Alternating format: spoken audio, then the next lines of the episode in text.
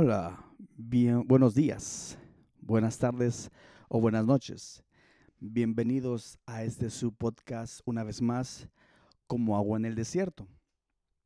En esta oportunidad estamos, eh, vamos a presenciar el, el comienzo de una nueva lectura de este hermoso y precioso libro también que les vamos a presentar, que les voy a presentar más adelante. Pero antes como siempre, ustedes, sean ustedes todos bienvenidos y gracias por estar siempre presente eh, en este su podcast como agua en el desierto. Antes me gustaría siempre agradecerles por los comentarios que muchos de ustedes me envían, por los saludos y por las hermosas palabras de ánimo también que me, que me han brindado. Como siempre les he dicho, eh, me llenan de energía para poder seguir trabajando, para atraerles a ustedes de cierta manera y yo ser un canal de bendición para ustedes. En esta oportunidad me gustaría sobre todo también enviarle un saludo al hermano Felipe Ponce, a mi suegro, que también él es uno de los que me envían palabras de aliento y em, palabras de ánimo y también eh, de vez en cuando me comparte algunas ideas de cómo, de cómo mejorar este su podcast. Así que le envío muchos saludos y muchas bendiciones en esta oportunidad. Entonces, antes de pasar a la lectura de lleno eh, de este próximo libro que les traigo en esta oportunidad, como ustedes eh, se, pudieron, se pudieron dar cuenta, terminamos el libro Mi Milagro. Así que en esta oportunidad, desde hoy en adelante, comenzaremos con este nuevo libro muy tremendo, muy bonito, muy especial. pero me, gusta, me gustaría darles una pequeña introducción de quién es el escritor. No sé si ustedes ya lo conozcan, pero por si no lo conocen, eh, es el escritor de este libro. El libro se llama Fuego extraño. Anótelo bien, Fuego extraño. Y tiene como un subtítulo bastante importante también. Y el subtítulo es el peligro de ofender al Espíritu Santo con una adoración falsa. Ese es el título y subtítulo de este tremendo libro. El escritor es un pastor eh, llamado John MacArthur, de 81 años. Es un hermano americano, estadounidense, y es un pastor que pastorea la iglesia Grace Community Church en uh, Sun Violet, en California. Él la está pastoreando desde el año 1969. O sea, como ustedes se podrán dar cuenta, no es un pastor reciente eh, y es un pastor que sabe lo que está diciendo, porque aparte de tener 52 años en el ministerio, en esa misma iglesia, eh, ha escrito otros libros muy interesantes también y em, tiene muchos títulos de, teología, diplomas de universidades cristianas en Estados Unidos y si no me equivoco también fuera de Estados Unidos. Bueno, ustedes ahora en esta era de Internet ya saben que si pueden y si quieren tener mucha más información de este hermano escritor y pastor, lo pueden ir a buscar en eh, Internet, en sus iPad, teléfonos o computadoras. Así que, como les estaba diciendo, como a título de introducción, el libro salió en inglés en, el 2013 y en español salió en el 2014. Así que a principios de este año 2021, nosotros tenemos la bendición y el privilegio de escucharlo y de leerlo una vez más. Para los que nunca lo han leído o oído, ah, pues esta es su oportunidad y también les quisiera pues eh, recomendar que si tienen, si están interesados en sacar sus cuadernos y sus lápices o lapiceros, ¿se recuerdan cuando íbamos a la escuela? Y los maestros nos decían eso, saquen sus cuadernos, vamos a tener como un dictado. Eh, esta lectura de este libro es bastante interesante, bastante extensa y bastante intensa también. Así que tiene muchas, eh, muchas referencias si ustedes quisieran tomar nota, están invitados a apuntar y hacer sus búsquedas por ustedes mismos. el libro que ustedes eh, van a leer a continuación se darán cuenta que es un libro súper interesante y que trae, eh, es como una crítica a lo que la iglesia eh, cristiana y carismática ha estado viviendo en estos últimos tiempos. Por eso es que les digo, el hermano trae muchas anotaciones, muchas búsquedas, muchos apuntes, eh, para que ustedes, si ustedes lo, quieran y tengan la curiosidad, pues lo, lo, buscan por ustedes mismos en sus casas también a su tiempo. Así que, bueno, ya sin no extenderme más en esta introducción de presentación del libro rápidamente, pasamos entonces de lleno. Este capítulo, una vez más, como les digo, es bastante extenso. Entonces, el primer capítulo lo vamos a estar dividiendo en tres partes para que ustedes así tengan la oportunidad de asimilar toda la información que se les estará brindando, que se les estará leyendo y pues así podamos captar el mensaje pues más más tranquilamente y mejor. Así que entonces pasamos con este primer capítulo, la primera parte que lleva como título cómo enfrentar un avivamiento falsificado.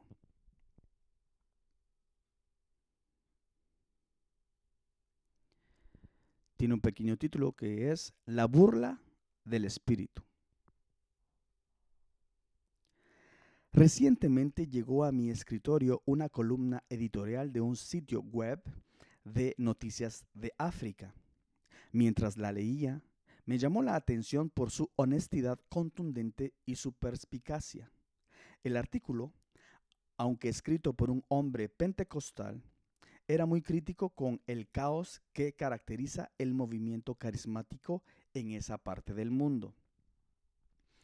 Después de criticar la extraña posesión del espíritu y las prácticas rituales extrañas, el pentecostalismo de una manera general, el autor se centraba en el hablar en lenguas. Al observar a un hombre supuestamente lleno del Espíritu Santo, describió la escena frenética con estas palabras.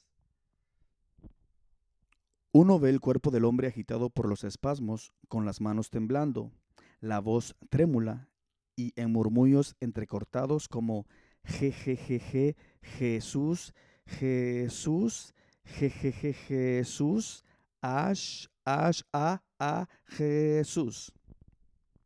Le siguen algunos tartamudeos de habla en lenguas. Shla ba ba ba ba hai balika. Un síndrome que el psicólogo estadounidense Peter Brand llama una fijación del nacido de nuevo y que un observador denomina como un himno distintivo pentecostal. Hace poco un ministro de una iglesia ortodoxa preguntó, si el sacerdote vudú poseído dice shiribu bu bu bo, en un balbuceo entrecortado sobre el bastón negro que lleva y el poseído cristiano nacido de nuevo recita Shalababa ba Shalabalika con su Biblia, ¿cuál sería la diferencia? La pregunta retórica queda resonando en los oídos del lector. El autor continúa con una exposición punzante de un culto en una iglesia pentecostal, invitando a sus lectores a ver un poco de oración poseída algunos, especialmente las mujeres, comienzan a brincar en una pierna como saltamontes y otros ruedan por el suelo, volcando bancos y sillas. El orden y la disciplina se han ido, dando paso al caos ruidoso, a un murmullo estrepitoso. Con incredulidad, él se plantea la pregunta obvia, ¿puede ser esta la manera bíblica de servir a Dios? Una vez más, la pregunta retórica queda sin respuesta. Luego pasa a relatar la historia de un encuentro de oración pentecostal llevado a cabo unas pocas semanas antes, en el que una mujer, llena del Espíritu, cayó en éxtasis y derribó a un chico que hablaba en lenguas. Después de chocar contra los bancos, el muchacho se levantó con un labio ensangrentado y se lamentó en su propia lengua materna. Ah, ¿Por qué? El incidente plantea más incógnitas sin respuesta. Nuestro autor se pregunta por, por qué al que habla en lenguas por el Espíritu, en una fracción de segundos comienza a sangrarle los labios y habla en su dialecto nativo. No obstante, lo más importante que quiere saber es, ¿cómo puede el Espíritu Santo ser responsable de este tipo de caos?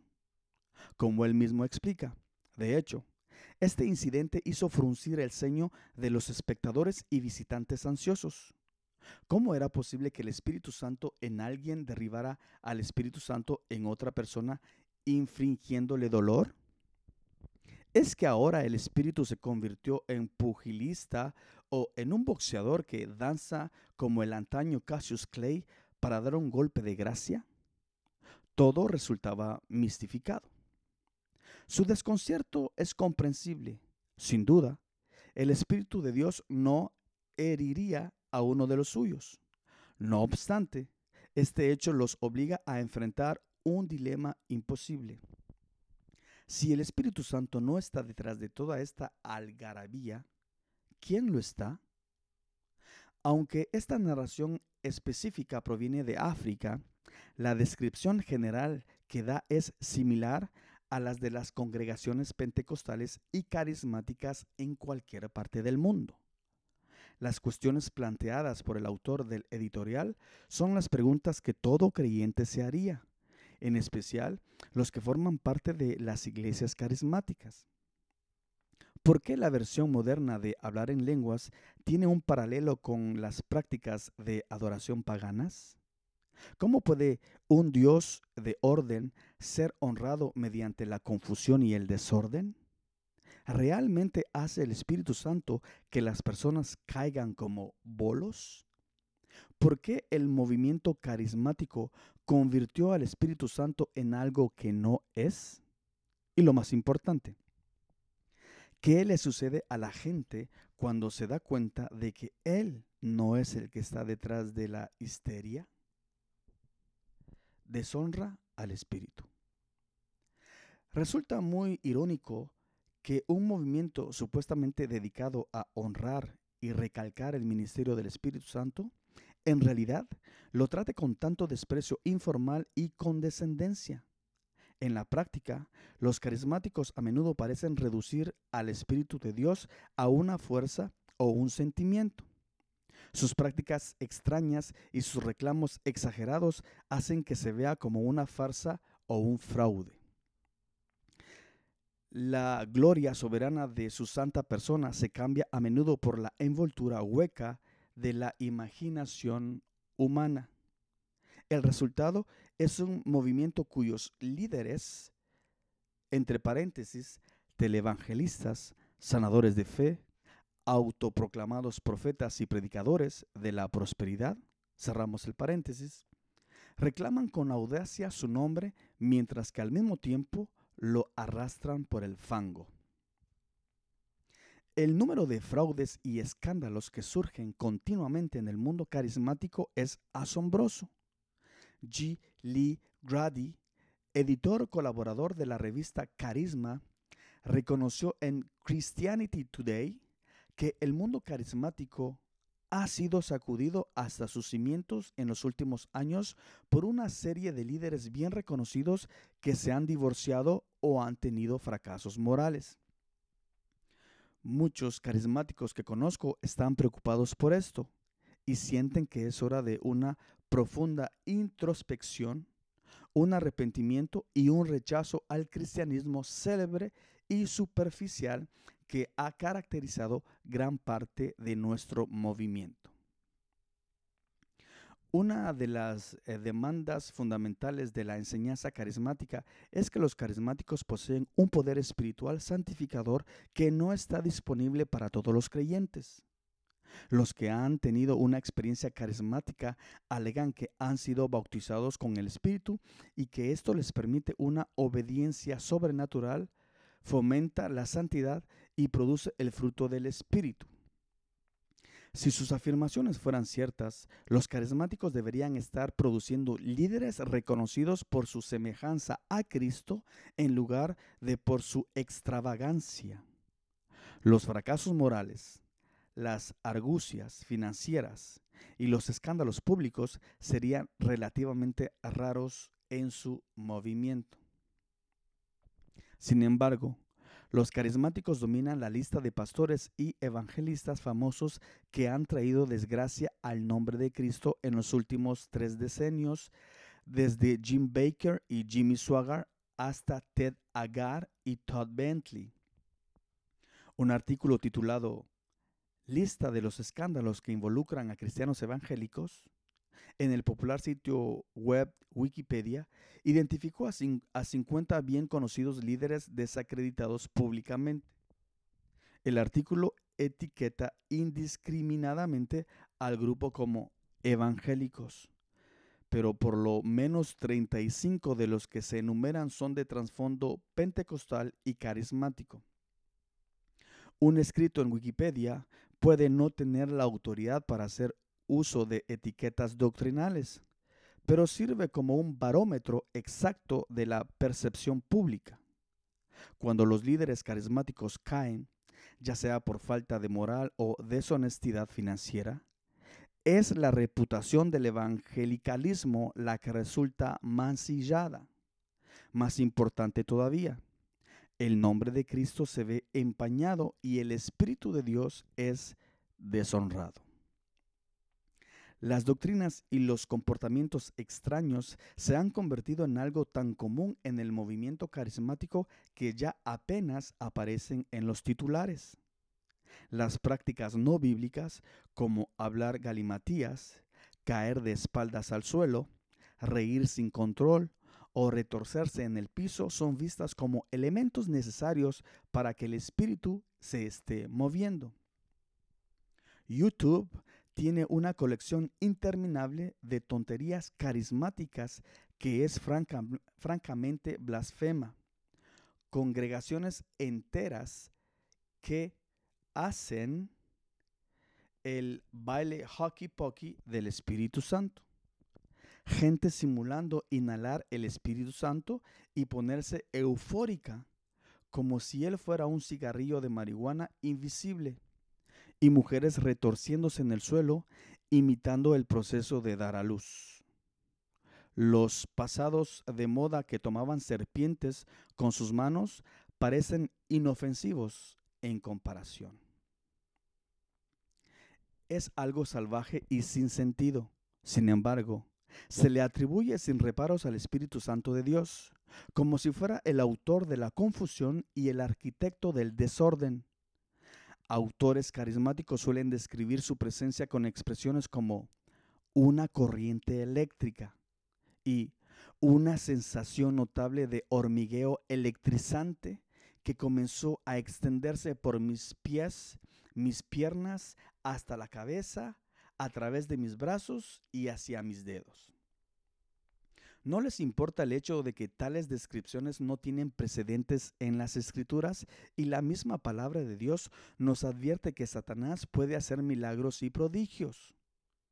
¿Qué pasaría si todo el hormigueo, los trances y los temblores son en realidad pruebas de actividad demoníaca? Estas preocupaciones no es del todo no son del todo descabelladas, dado el carácter oscuro, extraño y turbulento de muchos de estos fenómenos. En el nombre del Espíritu Santo se han cometido incluso ataques violentos. Kenneth Hagen dice que golpeó a una mujer en el estómago en un intento por curarla, ya que Dios le dijo que lo hiciera. Rodney Howard Brownie le dio una bofetada a un hombre sordo con tanta fuerza que éste cayó al suelo. Benny Hinn hace que las personas se caigan violentamente de manera regular. A veces lo logra como por arte de magia, agitando su abrigo o su mano hacia ellas. Otras veces las empuja hacia atrás con una fuerza considerable. El hecho de que una mujer mayor una vez resultó fatalmente herida en el proceso no le ha impedido hacer de esto una característica habitual de sus cruzadas de milagros. Inimaginablemente, muchos actos absurdos se acreditan a la influencia del Espíritu. Por ejemplo, el evangelista carismático Todd Bentley justifica sus técnicas de curación brutales con afirmaciones como esta. Le dije, Dios, oré por unas 100 personas lisiadas, ninguna sanó.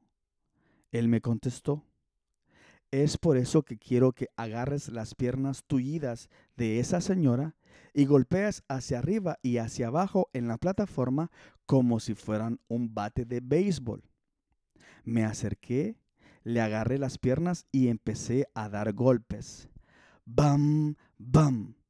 Comencé a golpear hacia arriba y hacia abajo en la plataforma. Ella fue sanada. Y pensé, ¿por qué no se mueve el poder de Dios?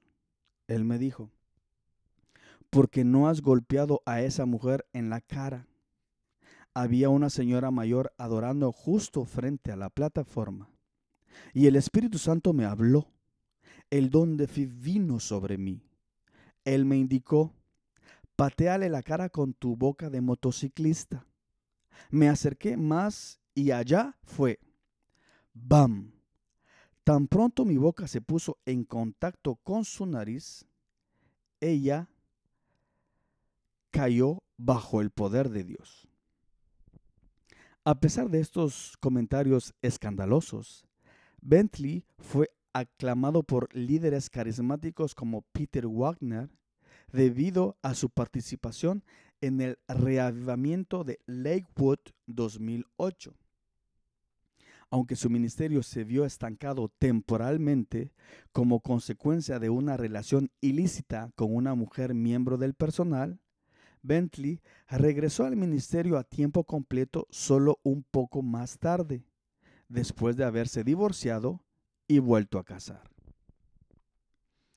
Benny fue noticia a principios de los años 90 cuando amenazó con utilizar al Espíritu Santo como arma en un ataque contra sus críticos. En una larga perorata durante un evento Praise Aton del Trinity Broadcasting Network, Hinn replicó, los que hablan mal de nosotros son un montón de idiotas. Les diré que he buscado un versículo en la Biblia, pero no pude encontrarlo. Un versículo que dice, si no te gustan, mátalos. Realmente desearía poder encontrarlo. A veces me gustaría que Dios me diera un Espíritu Santo ametralladora. Les volaría la cabeza.